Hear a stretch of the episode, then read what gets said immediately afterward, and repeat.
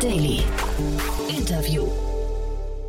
Herzlich willkommen zurück zu Startup Insider Daily. Mein Name ist Jan Thomas und wie vorhin angekündigt, Julia Schabert ist bei uns zu Gast, äh, Co-Gründerin und Managing Director von Heimkapital. Sein Unternehmen, das hatte ich nicht auf dem Schirm und plötzlich kommen sie mit einer 300 Millionen Euro schweren Finanzierungsrunde um die Ecke. Da scheint also schon was dahinter zu stecken. Und das ist auch so. Es geht um eine neue Assetklasse, denn Heimkapital möchte dabei helfen, dass vor allem Senioren Teile ihrer eigenen Immobilien schon vorveräußern können. Also nicht das gesamte Haus oder die gesamte Wohnung oder das gesamte Schloss, sondern es geht im Prinzip darum, dass man einen Teil davon schon heute sich auszahlen lässt und dann entsteht eine Art Kaufvertrag mit Heimkapital und dann können die Erben nach dem Ableben oder wie auch immer, können dann den restlichen Verkauf initiieren. Also ja, ist ein spannendes Modell, ist eine neue Assetklasse, die da entsteht und ich bin mal gespannt, wie ihr das findet. Kurz noch der Hinweis, bevor es losgeht, auf nachher. Um 16 Uhr ist bei uns zu Gast Max Bachem, er ist der CEO von Koya und wir sprechen über die Integration von Koya in ein Startup aus Frankreich namens Lyco oder Luco. Wir sprechen über den Insurtech-Markt und wir sprechen darüber, warum jetzt hier zwei Unternehmen Hochzeit feiern und sich zusammentun. Und wir sprechen vor allem darüber, wie dieser Prozess abläuft. Denn das ist hochinteressant, muss ich sagen. Max ist selbst nicht der Gründer von Koya, aber er wurde zurückgeholt ins Unternehmen, um diesen Prozess zu begleiten. Und ich finde, das ist ein sehr, sehr interessantes Gespräch, hat viele Facetten von Dingen, die wir hier noch gar nicht besprochen haben. Von daher kann ich euch wirklich nur empfehlen, nachher noch reinzuhören. Das dann, wie gesagt, um 16 Uhr. Und damit genug der Vorrede. Jetzt kommen noch kurz die Verbraucherhinweise und dann kommt Julia Schabert, die Co-Gründerin und Managing Director von Heimkapital. Startup Insider Daily. Interview. Prima, ja, ich freue mich sehr. Julia Schabert ist hier, Co-Gründerin und Managing Director von Heimkapital. Hallo Julia. Hallo Jan, grüß dich. Vielen Dank für deine Einladung. Ja, ich freue mich sehr, dass du da bist. Ich freue mich deswegen vor allem, weil ich bis vor kurzem Heimkapital, also äh, Asche auf mein Haupt, ich kannte euch gar nicht und dann kommt ihr mit so einer krassen News um die Ecke.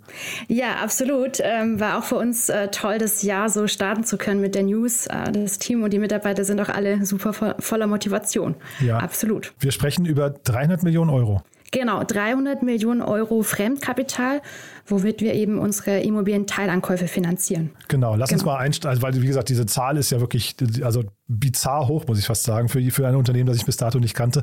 Lass uns doch mal bitte erklären, wie es dazu kam. Also was ist denn euer Modell? Und du sagst jetzt gerade schon Fremdkapital. Ihr braucht viel Fremdkapital, weil das ist quasi modellinhärent, ne? Genau.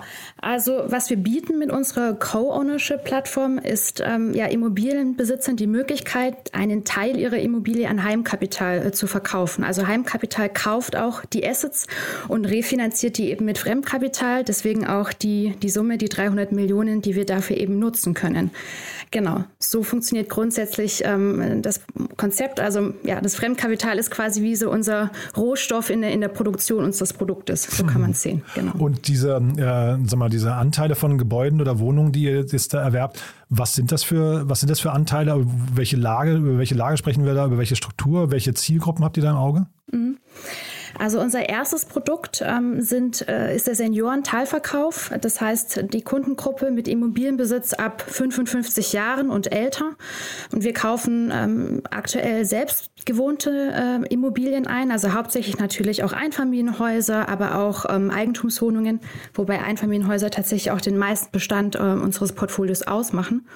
Und wir kaufen grundsätzlich deutschlandweit an, haben da natürlich aber trotzdem auch eine, ja, eine, eine Ankaufsstrategie, die sehr datenbasiert ist, wo wir eben ähm, auswählen, an welchen Postleitzahlen, an welchen Adressen wir am Ende auch einkaufen wollen, also in welchen Lagen wir natürlich, also dort in Lagen, die wir natürlich sehr vielversprechend halten. Mhm. Genau. Wenn du sagst Senioren, Teilverkauf, wir haben jetzt eine sehr junge Audience, wahrscheinlich finden die das gar nicht so toll, weil jetzt wahrscheinlich dann die, die Senioren auf die Idee kommen, einen Teil ihres potenziellen Erbes schon irgendwie, weiß nicht, für Partys und, und Kreuzfahrten auszugeben. Ne? Mm, ja, gute Frage. Äh, tatsächlich ist es so, dass die ähm, Kunden, die zu uns kommen, die da sind, also wenn es Kinder gibt, dann sind die da mit on board und finden das eigentlich ganz großartig, weil sie ja meistens dann auch schon jetzt mit partizipieren können. Viele unserer Kunden ermöglichen zum Beispiel auch ihren Kindern oder Enkelkindern dann ähm, ja zum Beispiel eine, eine teurere Ausbildung im Ausland. Also die sind da auf jeden Fall auch mit involviert und finden das eigentlich ganz gut, dieses rundum sorglos Paket das Heimkapital den Kunden auch bietet. Denn auch ähm, ja am Ende der Partnerschaft übernimmt Heimkapital nämlich auch den Gesamtverkauf der Immobilie und teilt dann eben den Verkaufserlös pro Rate auf die Kunden und auf Heimkapital auf. Und ähm, ja, es ist quasi die Möglichkeit auch für, für die Nacherben ähm, im Erbfall dann eigentlich auch wenig organisatorischen Aufwand mit dem Ganzen zu haben, sondern bekommt eben seinen Anteil ganz einfach ausbezahlt und hat mit Heimkapital auch einen professionellen Immobilienpartner an der Seite. Und hier sind unsere Interessen ja wunderbar gleichgeschaltet. Also sowohl Heimkapital als auch äh, der Kunde möchte oder die Erben möchten natürlich mit dem Eigentumsanteil, mit dem sie noch partizipieren, einen möglichst hohen Verkaufspreis am Ende dann auch erzielen. Mhm. Also da passt eigentlich alles ganz gut zueinander. Und für die, für die es nicht das richtige Produkt ist und vielleicht die Kinder da nicht mit einverstanden ist, dann ist es eben auch nicht das richtige Produkt und es ist auch in Ordnung so. Hm. Wie seid ihr auf die Idee gekommen? Ähm, ja, also wir sind ja ein Gründerteam von dreien. Jeder hatte da so seine unterschiedlichen Berührungspunkte. Ähm, vielleicht kurz zu meiner Geschichte. Also ich habe ja in der Finanzindustrie ähm, meine Karriere gestartet und dort für Goldman Sachs in London im Mortgage Trading gearbeitet. Und da hatte ich die ersten Berührungspunkte mit dem Equity Release Produkt. Das ist quasi ein ähnliches Produkt, ist ein Kreditprodukt, aber es bedient im Endeffekt oder löst im Endeffekt das gleiche Problem, wie wir mit unserem Pro Produkt auch, nämlich ähm, ja, Senioren können eben mit Immobilienbesitz ihre Liquiditätssituation im Alter verbessern. Und dann gab es auch noch einige Vorbilder im US-Markt, die wir genutzt haben. Und das Ganze haben wir dann zusammen angepasst an den deutschen Markt. Und so ist dann unser Produkt entstanden. Mhm. Genau. Und durch dieses Produkt kannst du es dann noch ein bisschen durchführen. Also du hast jetzt quasi schon hinten raus erzählt, welche Gespräche dann geführt werden, ob man, ähm, ob man das dann äh, später veräußert, die Erben oder nicht. Aber vielleicht können wir mal vorne beginnen. Wie, wie findet mhm. ihr denn eure Kunden? Mhm. Mm, also wir haben tatsächlich äh, sehr, sehr gute Erfahrungen äh, mit Online-Marketing gemacht. Mhm. Mag man kaum glauben, aber die Kundengruppe ist digitaler, als man denkt und auch offen für digitale Geschäftsmodelle. Also wir machen auch reinen Telefonvertrieb und die Kunden sind da wirklich offen mittlerweile für, für solche Geschäftsmodelle, auch die Senioren. Äh, klar, aber auch die klassischen Kanäle sind für uns interessant. Äh, TV, Print, Radio, Out of Home. Also da ist ein bunter Mix dabei wie wir an unsere Kunden kommen oder wie sie auf uns aufmerksam werden. Also das ist eigentlich auch das Schöne. Die Kunden, die kommen nämlich zu uns über diese verschiedenen Kanäle. Also es gibt kein Cold Calling, sondern die Kunden werden wirklich auf uns aufmerksam. Zum Beispiel, weil sie im Internet googeln äh, Kredit im Alter und, äh, und so dann zum Beispiel auf Heimkapital auch aufmerksam werden. Und die, wie gesagt, die Kundengruppe, die ist äh, sehr digital, die haben alle Smartphones, die haben alle Tablets und googeln fleißig und so ähm, funktioniert es eigentlich ganz gut bisher. Ja, ich habe mich gefragt, ob das nicht auch ein Thema ist, was quasi Banken als Vertriebspartner für euch anbieten können, aber vielleicht ist es auch genau eine Konkurrenz zu Banken, ne? Nee, da bist du genau auf dem richtigen Weg. Also auch da äh, sind wir weiter am Ausbauen. Das stimmt, denn äh, wie du es schon richtig gesagt hast, die Banken, ähm, das ist einfach nicht äh, deren Produktspektrum. Also die mhm. Banken wollen ja gerade Kredite vergeben, die zu Lebzeiten zurückgezahlt werden. Mhm. Und das Problem bei der eher Seniorenkundengruppe ist, dass sie ist nicht ausgeschlossen, dass sie einen Kredit bekommen, aber wenn sie einen bekommen, ab 100.000 Euro und aufwärts, dann ähm, ist es ab einem Alter zum Beispiel ab 70 Jahren einfach nur mit einer sehr hohen Tilgungsrate verbunden und dann macht das ganze Produkt für die Kunden so einfach auch keinen Sinn mehr, weil sie ja eigentlich gerade ihre Liquiditätssituation verbessern wollen und eben nicht mit hohen Tilgungszahlungen ähm, an die Bank das Ganze auch wieder ähm, ja, einschränken wollen. Hm. Und wenn ihr jetzt, sag mal, ihr habt jetzt über eure äh, verschiedenen Kanäle, habt ihr jetzt Kunden identifiziert? Wie, wie läuft so ein Gespräch ab? Das heißt, ähm, weil ich kann mir ja vorstellen, dass du sagtest, da sind die, die möglicherweise die Kinder auch mit dabei, aber viele haben vielleicht auch gar keine Kinder. Das heißt, mhm. ähm, muss dann ein Notartermin gemacht werden oder ist das einfach nur eine Absichtserklärung äh, im ersten Schritt, äh, die dann in einen, ich weiß nicht, Vertrag, der, also, oder vielleicht kannst du uns mal durch die Vertragswerke durchführen. Mhm. Was, was genau mhm. passiert da? Mhm. mhm. Genau, also ist es äh, wirklich eine Kauftransaktion. Also Heimkapital wird Miteigentümer der Immobilie und wird so auch ins Grundbuch eingetragen. Also notariell. Das Ganze auch wird auch, ja? genau, das mhm. Ganze wird auch notariell beurkundet bei einem Notar. Ähm, was auch, das ist auch gut, das ist gut fürs Vertrauen und ähm, man hat da auch eine gewisse ja, Rechtssicherheit. Die Kunden können nochmal ihre Fragen beim Notar stellen, werden ordentlich aufgeklärt. Und so weiter und so fort. Äh, genau, also das ist die, wie das Ganze dann im Endeffekt ähm, abgeschlossen wird, eben notariell beurkundet durch einen Notarvertrag. Und der hat natürlich jetzt verschiedene Bestandteile. Ein Bestandteil ist der klassische Kaufvertrag, also wo wirklich das Kaufgeschäft mit der Kaufpreiszahlung und der Anteil des Miteigentumsanteils von Heimkapital äh, festgelegt wird. Und dann gibt es eben noch die Passage zum Niesbrauch und zur Miteigentümervereinbarung. Und äh, das Niesbrauch wird für unsere Kunden eben auf den verkauften Anteil eingetragen weil die bleiben ja weiterhin in der gesamten Immobilie wohnen, obwohl ihnen ja eigentlich nur noch bis zu 50 Prozent oder circa 50 Prozent äh, der Immobilie gehören. Mhm. Also man kann sich das ein bisschen vorstellen, wie man verkauft bis zu 50 Prozent der Immobilie an Heimkapital und mietet den anderen Teil wieder zurück. Und naja, wie das halt so ist, wenn man gemeinsam Eigentum ähm, hält, gibt es bestimmte Spielregeln, an die man sich eben halten muss. Und die werden dann in, der, in dem letzten Teil, in der Miteigentümervereinbarung festgehalten. Da geht es dann um Themen wie Vermieten, Verpachten, wie läuft der Gesamtverkauf am Ende ab, ähm, wer ist für die Verwaltung und der der Immobilie zuständig. Also so klassische, ja, wir nennen es immer Spielregeln, die sollen ja möglichst klar und transparent am Anfang vor so einer längeren Partnerschaft auch sein. Und die werden eben in dieser Miteigentümervereinbarung geregelt, weil wie gesagt, der Plan ist ja, diese Immobilienpartnerschaft bis ja typischerweise zum Ableben der Kunden zu führen. Das sind dann auch ähm, Durationen von 10, 15 Jahren, wie so lange sowas auch dauern kann. Mhm. Und ich habe aber richtig verstanden, der Kunde, ähm, wenn er jetzt mit euch ähm, eine Partnerschaft eingeht, du sagtest gerade bis zu 50 Prozent, das heißt so ungefähr die Größenordnung, klingt mhm. aber auch flexibel, ja. Heißt aber, man einigt sich schon darauf, dass auf jeden Fall die Immobilie irgendwann zu einem bestimmten Zeitpunkt verkauft wird. Genau, also die Immobilie wird verkauft. Äh, der Zeitpunkt ist aber ähm, nicht klar. Also der hängt davon ab, wenn die Kunden entweder selbst verkaufen wollen, zum Beispiel, weil sie in ein Seniorenheim umziehen wollen, weil die Immobilie jetzt doch zu groß wird, oder mit ähm, dem Ableben eben der, der Niesbrauchnehmer, also der Kunden. Und dann übernehmen wir eben den Gesamtverkauf und verteilen den Verkaufserlös pro Rata entweder auf die Erbengemeinschaft oder die Kunden selbst noch auf und Heimkapital. Mhm. Heißt aber auch, dass, also man weiß in dem Moment schon, die Immobilie wird auf jeden Fall das, ähm, ich weiß nicht, ähm, das, ähm, den, den, Erbenkreis verlassen. Ähm, die haben dann keine Chance, das mehr zurück äh, zu erwerben. Doch, haben sie schon. Die, haben ein, äh, die Erben haben ein Vorkaufsrecht. Aha. Also bevor wir die Immobilie gesamt verkaufen, können sie unseren Anteil auch noch zurückerwerben. Mhm. Genau, das ist auf jeden Fall auch noch möglich. Und jetzt sag mal euer Geschäftsmodell. An welchen Stellen verdient ihr überall, überall, äh, überall Geld? Das klingt ja so, als wären da mehrere Optionen, mehrere Stellschrauben, an denen ihr mit äh, verdienen könntet, ne? Mhm. Ähm, genau, also wir, wie, investieren ja selbst quasi mit, mit äh, also in die Immobilie. Dadurch äh, haben wir eben die Möglichkeit, an der Wertsteigerung zu partizipieren.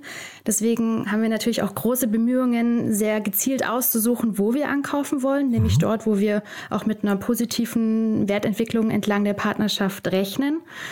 Und dann gibt es eine Servicegebühr, ein Serviceentgelt am Ende beim Verkauf der Immobilie. Das kann man vergleichen mit einer Maklercottage. Dadurch, dass wir ja den Gesamtverkauf organisieren, aber auch noch mehr. Also wir übernehmen dann zum Beispiel Schönheitsreparaturen, um die Immobilie einfach noch mal ein bisschen aufzuhübschen, um sie attraktiver für den Immobilienmarkt zu machen, mhm. zum Beispiel. Kannst du mal zu diesen, du sagst gerade, ihr wollt bestimmte Gegenden für eine positive Wertentwicklung sicherstellen. Ähm, ihr seid sehr datenbasiert, hast du vorhin gesagt. Kannst du uns da mal ein bisschen mhm. durchführen? Worauf guckt ihr da? Mhm. Mm, also klar, es gibt klassische äh, Variablen wie ähm, den, den Arbeitsmarkt, den wir uns anschauen, die, die Wirtschaftskraft der Region. Aber was wir uns dann auch anschauen, ist, ähm, ist ein Modell, wo wir auch sehr innovativ unterwegs sind, um eben die Bevölkerungsprognosen besser vorhersagen zu können oder auch Wanderungen von Bevölkerungs, also Bevölkerungswanderungen zum Beispiel besser vorherzusagen. Also das sind Dinge, die da unter anderem mit einfließen in diese Modelle. Und natürlich auch die demografische Struktur zum Beispiel. Wie technisch seht ihr euch denn eigentlich? Also wie, wie viel Tech, äh, äh, sag mal, in euren ganzen Abläufen, wie viel Tech ist da drin? Oder seid ihr eigentlich eher nur ein neues Finanzmodell für die Immobilienbranche? Mhm. Also gestartet sind wir natürlich jetzt ähm, einfach um den, das Konzept auszuprobieren, weil das war natürlich die, große Frage, okay, schafft man es wirklich, ähm, dass Senioren Teil, also gerade in Deutschland ist ja auch ein Land, das eher auch sehr konservativ ist, was Finanzprodukte angeht, schafft man es denn wirklich, dieses Modell, das ja in UK und US schon sehr, sehr gut funktioniert, schafft man das denn auch in Deutschland? Ist denn da der Markt überhaupt reif? Und da haben wir eben erfolgreich unseren POC abgeschlossen. Da ist es natürlich noch nicht ganz so viel Tech-Investment Investment für den POC reingeflossen.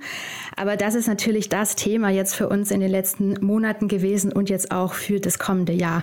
Der Ausbau der Plattform, also wir haben jetzt gezeigt, es ist möglich, die Kunden machen das, es wird nachgefragt. Äh, das ist ein Markt, der gerade aufbricht.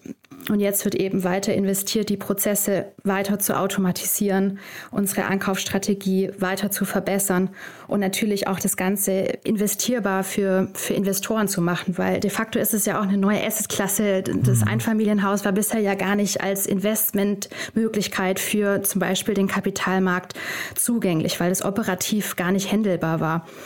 Und äh, genau daran wird jetzt eben gearbeitet und wird der große Fokus drauf gelegt in den nächsten Monaten. Genau. Und warum Deutschland? Also ähm, ich würde jetzt, ihr wollt ja an der Wertsteigerung, Wertentwicklung auch partizipieren. Ist nicht wahrscheinlich Deutschland schon relativ teuer und die Immobilienpreise flachen irgendwann perspektivisch ab. Also jetzt, ihr, ihr müsst ja wahrscheinlich auf eine relativ, ich weiß nicht, 10, 15 Jahreshorizonte müsst ihr ja planen, ne? äh, vermute ich. Ähm, sind da nicht vielleicht andere Länder sogar attraktiver? Hm, würde ich, sehen wir jetzt grundsätzlich nicht so. Außerdem ist, wie gesagt, äh, der deutsche Markt auch interessant äh, wegen dieser Thematik, dass die äh, Senioren einfach auch sehr eingeschränkt an Kredite im Alter kommen und mhm. wir dort diese Opportunity eben auch gesehen haben. Und ich glaube, Erstens nicht, dass die Immobilienpreise auf so einen langen Zeitraum jetzt komplett einbrechen werden. Also da sehe ich, sehen wir auf jeden Fall noch Potenzial. Und die Nische war einfach auch da aus den gesagten Gründen mit der eben nicht vorhandenen Zugänglichkeit zu Finanzierungsmöglichkeiten für Senioren. Mhm. Und jetzt habt ihr 300 Millionen Euro Fremdkapital. Äh, ihr habt, ihr, ihr habt nicht announced woher, das kannst du vielleicht gleich nochmal erzählen, warum nicht, mhm. oder vielleicht könnt ihr es mittlerweile auch schon erzählen, aber auf jeden Fall 300 Millionen. Aber wo ist denn da, wo ist denn da für euch das Limit? Also eigentlich, wenn das jetzt als, du hast gerade gesagt, euer ähm, Proof of Concept ist irgendwie gut gelaufen bis dato, das könnte ja auch so klingen, als könntet ihr da wahrscheinlich unendlich viel Kapital äh, ein, einwerben und das relativ stark skalieren, oder? Absolut, absolut. Ähm, vielleicht, äh, um den Markt kurz zu beschreiben, da ziehe ich immer ganz gerne den Vergleich zum UK-Markt, äh, weil, wie ich anfangs schon gesagt habe, ist dort das Equity Release Produkt ähm, schon ein etabliertes Produkt. Da ist der Markt auch schon uns einige Jahre voraus, sehr, sehr reif. Und äh, ja, um mal eine Zahl zu nennen, weil der Immobilienmarkt, der ist sehr vergleichbar mit ähm, dem in, in Deutschland von der Anzahl an Immobilienbesitzern im entsprechenden Alterssegment. Und da wurden 2019 also über 45.000 Transaktionen, also Equity Release Transaktionen abgeschlossen. Also ähm, da ist auf jeden Fall noch sehr, sehr viel Potenzial im deutschen Markt alleine. Und ähm, ja, um auf deine Frage zurückzukommen, die, die 300 Millionen, die sind von dem Konsortium an Kreditinstituten. Ich kann da jetzt keine Details aktuell nennen. Ich, ich komme sehr gerne nochmal vorbei, wenn ich Aha. mehr dazu sagen kann. Aha. Genau, aber ähm, da planen wir jetzt eben über 100 Millionen in diesem Jahr in den Markt zu bringen. Und da ist auf jeden Fall, ähm, auf jeden Fall, was halt super spannend ist, ist das ganze Thema auch, äh, die, wie ich schon gesagt habe, die Assetklasse kapitalmarktfähig zu machen. Und dann kann man dort auch ja, man sagt immer wie so, man sagt immer so Unlimited Funding Möglichkeiten sich organisieren und äh, so funktioniert ja zum Beispiel auch der Markt in, in UK mit dem Equity Release Produkt. Also das ist auf jeden Fall ähm, sehr, sehr spannend und da ist noch einiges, einiges äh, möglich in diesem deutschen Markt. Ist das hinten raus dann so eine Art Publikumsfonds? Mm, also da gibt es unterschiedliche Möglichkeiten, aber ähm, man geht dann eher so richtig, Richtung strukturierter ähm, Kreditprodukte oder zum Beispiel auch ähm, Asset-Backed Securities ist natürlich auch mhm. ein spannendes Feld. Das sind so die Produkte, auf die das dann eher hinauslaufen wird. Man kann das auch mit dem Vorkonstrukt machen, ist aber gar nicht unbedingt zwangsläufig ähm, die vielleicht die beste Option. Was sind denn jetzt so die Herausforderungen für euch dabei? Bei was konkret? Bei, bei der naja, jetzt, also wenn man jetzt mal nach vorne, also du hast gerade gesagt, Unlimited äh, äh, Financing ist da theoretisch möglich, ja, aber was sind denn die Herausforderungen auf dem Weg dahin? Was, was, woran könnte das Ganze jetzt noch äh, scheitern? Äh, also wichtig ist jetzt das Ganze auch für die Skalierungsphase vorzubereiten. Also die, die, damit man solche Volumen, also die Nachfrage ist auf jeden Fall da, die die, der Bekanntheitsgrad des Produktes wird, ähm, wird immer größer. Das merken wir zum Beispiel auch an KPIs, wie, ähm, ja, wie, beratungsintensiv das Produkt bei den Kunden noch ist. Also die sind einfach, die kommen zum Teil einfach schon viel informierter zu uns. Mhm. Also da ist auf jeden Fall schon ein großes, ähm, also ein großer Fortschritt erreicht worden. Und jetzt geht es eben darum, äh, diese Volumina dann auch so effizient äh, ähm, abwickeln zu können. Also sowohl auf der Kundenseite, um natürlich möglichst schlanke und effiziente Prozesse aufzusetzen, aufzusetzen, aber eben auch auf Investorenseite. Äh, und wenn man Richtung ja, ABS-Struktur zum Beispiel gehen möchte, sind solche Themen wie ein Rating für diese Asset-Klasse zu organisieren. Also das ist bisher noch überhaupt nicht bekannt. Also die Ratingagenturen kennen diese Asset-Klasse noch nicht. Man muss mhm. dafür Modelle entwickeln. Also das sind auf jeden Fall noch Dinge, die ähm, gelöst werden müssen. Ich sehe sie aber als, als gut lösbar und bin da sehr, sehr optimistisch. Wie wichtig ist für euch das Thema Marke hinterher? Ich kann mir ja vorstellen, dass Senioren irgendwie eine sehr, also sie brauchen ja eine vertrauensvolle Marke, wahrscheinlich mit relativ vielen bekannten Logos auch auf der Seite, dass man irgendwie, dass sie irgendwie, ähm, ich weiß nicht, Stiftung Warentest oder vielleicht, irgendwelche starken Bankpartner oder sowas, äh, dass sie sich zumindest sehr schnell euch öffnen und auch Vertrauen entwickeln. Äh, oder ist das, Macht ihr das überhaupt unter der Marke Heimkapital? Ähm, tritt ihr überhaupt auf oder macht ihr das über Fremdmarken? Nee, tatsächlich schon über die Marke Heimkapital. Aha, okay. Und absolut, da hast du recht. Äh, das ist total wichtig, äh, Trust-Elemente äh, zu organisieren, absolut. Und wir legen da auch in unserer Kundenberatung sehr, sehr, sehr großen Wert drauf. Also das mhm. ist das A und O, die Mitarbeiter richtig zu schulen, ähm, Prozesse implementiert zu haben, um sicherzustellen, dass die Kunden transparent und ordentlich aufgeklärt werden. Und das schätzen unsere Kunden auch. Also wir haben auch eine ganz klare Ansage, keinen Druck aufzubauen in den Gesprächen Gesprächen. Mhm. Und das kann man, glaube ich, auch ganz gut in unseren Kundenbewertungen lesen. Die Kunden schätzen, sie schätzen das und ja, dann sind sie auch zufrieden und äh, das ist auch das Wichtige. Ich meine, das ist ein One-Time-Geschäft über einen längeren, also über einen langen Zeitraum. Ähm, da ist jetzt so ein Quick-Win oder so ein faules Ei im Nest jetzt äh, einfach nichts, was langfristig einen Wert für die Firma hat und für die Brand. Ist das eigentlich auch für Leute geeignet, die kurzfristig Kapitalbedarf haben? Also jetzt mal, man hat ja bei Senioren vielleicht mal das Thema, da gibt es einen Unfall oder eine unvorhergesehene Krankheit oder man wird ein, einer in der Familie wird ein Pflegefall. Ist das für sowas auch äh, geeignet, würdest du sagen? Also kurzfristig oder ist der Prozess so lange, dass man eigentlich so kurzfristige äh, Notwendigkeiten damit gar nicht, ähm, was nicht begegnen kann. Also wenn jetzt ein Kunde zu uns äh, kommt und explizit sagt, er braucht eigentlich mehr oder weniger nur eine Brückenfinanzierung oder äh, ein kurzfristiges, äh, kurzfristige Liquidität, dann raten wir dem Kunden auch ganz klar ab. Darauf ist das Produkt jetzt nicht angelegt. Ja, nicht meine, kurzfristig. Kurzfristig ja. meine ich halt tatsächlich, er braucht es halt wahrscheinlich jetzt relativ schnell. Darauf wollte ich eher nicht, nicht also dass, dass er den gleichen Prozess dann durchläuft und einen Teil seiner, seiner Wohnung oder seines Eigentums verkauft. Das schon nur, mhm. dass man halt sagt, ich brauche es eigentlich nächsten Monat idealerweise schon. Äh, also würde ich mir sogar zutrauen, dass wir es schaffen, aber man hat so ein paar äh, regulatorische ähm, Dinge, die man da beachten muss. Also wir mhm. müssen den Notarvertrag aus Verbraucherschutzgründen immer mindestens zwei Wochen vor dem Notartermin dem Kunden zur Verfügung stellen. Und dann wird die Immobilie äh, von dem unabhängigen Gutachter extern besichtigt. Da mhm. sind wir schon richtig gut dabei und haben da schon sehr gute Strukturen und Dienstleistungsverhältnisse uns aufgebaut.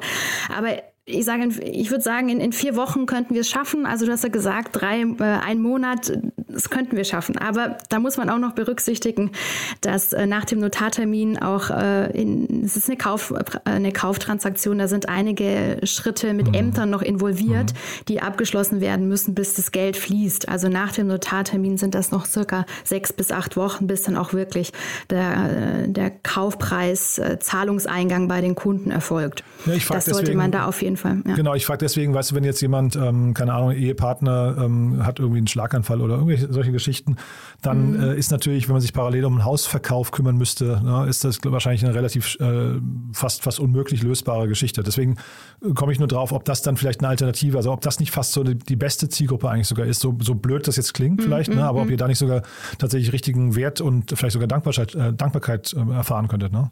Ja, absolut, absolut. Also das ist auch auf jeden Fall auch Teil der Anfragen sind, sind auch solche Fälle, aber mhm. viele kommen tatsächlich auch, weil sie sich einfach noch einen schönen Lebensabschnitt machen mhm, wollen, reisen okay. wollen, Konsumgüter leisten wollen mhm. und so mhm. weiter und so fort. Ich kann nicht richtig äh, ähm, einschätzen, wie groß das Ganze werden kann, also weil ich auch euer Geschäftsmodell zu wenig verstehe. Aber ähm, ist denn sowas wie TV bei euch nochmal hinterher äh, ein Kanal, den ihr gehen müsstet? Also sagen wir, Seniorenumfeld, äh, irgendwie, ich, ich weiß nicht, wo, wo Senioren sich am Tag aufhalten, aber wahrscheinlich viel vom Fernseher, ähm, um eure Marke dann einfach wahrzunehmen. Ist das ein Kanal, den ihr noch, äh, noch, noch suchen müsst oder ist das zu groß für eure Marke? Nee, äh, absolut, da bist du auch genau äh, richtig. Da wird auch sehr zeitnah noch einiges kommen. Aha. Also der Spot ist schon produziert und äh, ja, wir sind da eigentlich kurz davor, wo auch TV-Werbung als Kanal genutzt werden wird, um auf die Kundengruppe aufmerksam zu machen, weil das sich natürlich anbietet. Also da trifft man die natürlich besonders gut an. Und ihr sitzt ja in München, ne? das heißt, da gibt es ja auch TV-Sender, die auf sowas spezialisiert sind. Ähm, ja, auf jeden Fall auch. Ne, ich dachte jetzt nur, ja. weil ja, also äh, Pro7 zumindest hat ja einen Venture-Arm, deswegen dachte ich, vielleicht seid ihr mit denen sogar in Gesprächen. Kann ich jetzt konkret nicht, genau. Lassen wir es mal so stehen. Ja, genau. Genau, cool. Das heißt, wenn wir uns äh, vielleicht in einem Jahr widersprechen würden, Julia, äh, wo steht ihr dann? Was würdest du sagen? Ja, äh, den Punkt würde ich super gerne direkt auch machen, weil wir jetzt immer sehr, sehr viel über den Seniorenteilverkauf gesprochen haben. Mhm. Also ähm, Teil äh, unserer Vision ist natürlich auch, diesen Teileigentumsgedanken oder Teilverkaufsgedanken auch für eine jüngere Kundengruppe zugänglich zu machen, um dort eben ja für flexiblere Produktangebote zu sorgen und die auf unserer Plattform anzudocken. Also das ist auf jeden Fall äh, Teil unserer Vision. Und ja, nächstes Jahr geht es weiter eben, wie ich schon gesagt habe, mit dem Plattformausbau, die Prozesse weiter zu automatisieren, ähm, neue Produkte auf der Plattform andocken und wie gesagt auch für eine jüngere Kundengruppe. Super. Und sucht ihr gerade Mitarbeiter? Ja, absolut. Ja? Wir suchen Wie ist die Lage in München? Was, wen sucht ihr denn? wir suchen ähm, Unterstützung in unserem Sales-Team. Das ist natürlich auch der Bereich, der am, am stärksten wächst, aber auch auf der Tech- und Data-Seite und äh, Business Development. Startup Insider Daily. One more thing. Präsentiert von OMR Reviews. Finde die richtige Software für dein Business. Also Julia, sehr, sehr spannend, muss ich sagen. Und äh, du weißt ja, wir haben eine Kooperation mit OMR Reviews und in dem Zusammenhang fragen wir alle unsere Gäste nochmal nach ihrem Lieblingstool. Und da bin ich gespannt, was du mitgebracht hast. Ja, ähm, viele coole Tools, die ich tatsächlich sehr intensiv nutze, wurden auch schon genannt. Aber mhm. was wir in der Firma auch viel nutzen, ist das Trello. Ah. Und zwar auf sehr, sehr unterschiedliche Art und Weise. Also sowohl natürlich für klassisches Projektmanagement mit externen Agenturen und auch intern, aber wofür wir es eben auch nutzen. Und da bietet sich das gerade die Premium-Version eben sehr gut an an. Man kann wirklich recht komplexe Prozesse sehr individualisiert für sich selbst modellieren und mit anderen Tools über Schnittstellen verbinden. Und äh, da konnten wir einfach sehr gut auch unsere Operationsarbeit organisieren und unter anderem auch, ja, ich würde schon fast sagen, Prototyping betreiben mhm. für, für Prozesse, die eben auch vielleicht noch entwickelt werden müssen. Also da konnten wir das wirklich sehr, sehr hilfreich einsetzen, weil ich selbst überrascht, wie viel man da machen kann. Das Segment One More Thing wurde präsentiert von OMR Reviews. Vergleiche Business Software mit Hilfe von tausenden echten Nutzerbewertungen. Alle weiteren Informationen auf omr.com/reviews. Julia, hat mir großen Spaß gemacht. Vielen Dank, dass du da warst. Äh, klingt, klingt sehr spannend, was ihr macht. Wie gesagt, ich kann es nicht ganz greifen, weil ich in dem Markt so wenig zu Hause bin, aber ich bin sehr gespannt. Ich werde das im Blick behalten und würde mich natürlich freuen, wenn wir das Ganze dann irgendwann fortsetzen. Ja, Jan, vielen Dank für die Einladung. Hat großen Spaß gemacht. Dankeschön. Startup Insider Daily, der tägliche Nachrichtenpodcast der deutschen Startup-Szene. Ja, das war Julia Schabert, Co-Gründerin und Managing Director von Heimkapital und damit sind wir durch für heute Mittag. Aber nachher um 16 Uhr geht es ja weiter. Dann, wie gesagt, mit Max Bachem, dem CEO von Koya. Und da sprechen wir, wie gesagt, über die Fusion von zwei Unternehmen aus dem Versicherungsbereich haben beide relativ viel Funding bekommen und versuchen sich jetzt auf Augenhöhe zu treffen, versuchen sich jetzt quasi ihre eigenen Strukturen zu bauen und die einzelnen Teams neu zu definieren, ist ein hochinteressanter Prozess. Das Unternehmen hat jetzt 300.000 Kunden, also Versicherungsnehmer. Und äh, ich bin mal sehr gespannt, wie es da weitergeht. Auf jeden Fall hat Max sich sehr tief in die Karten gucken lassen, hat sehr, sehr viele Insights gegeben. Und ich fand das hochinteressant und bin gespannt, wie ihr das nachher findet. Also, bis später oder ja, falls nicht, bis morgen, so oder so, eine gute Zeit. Bis dahin, alles Gute. Ciao, ciao.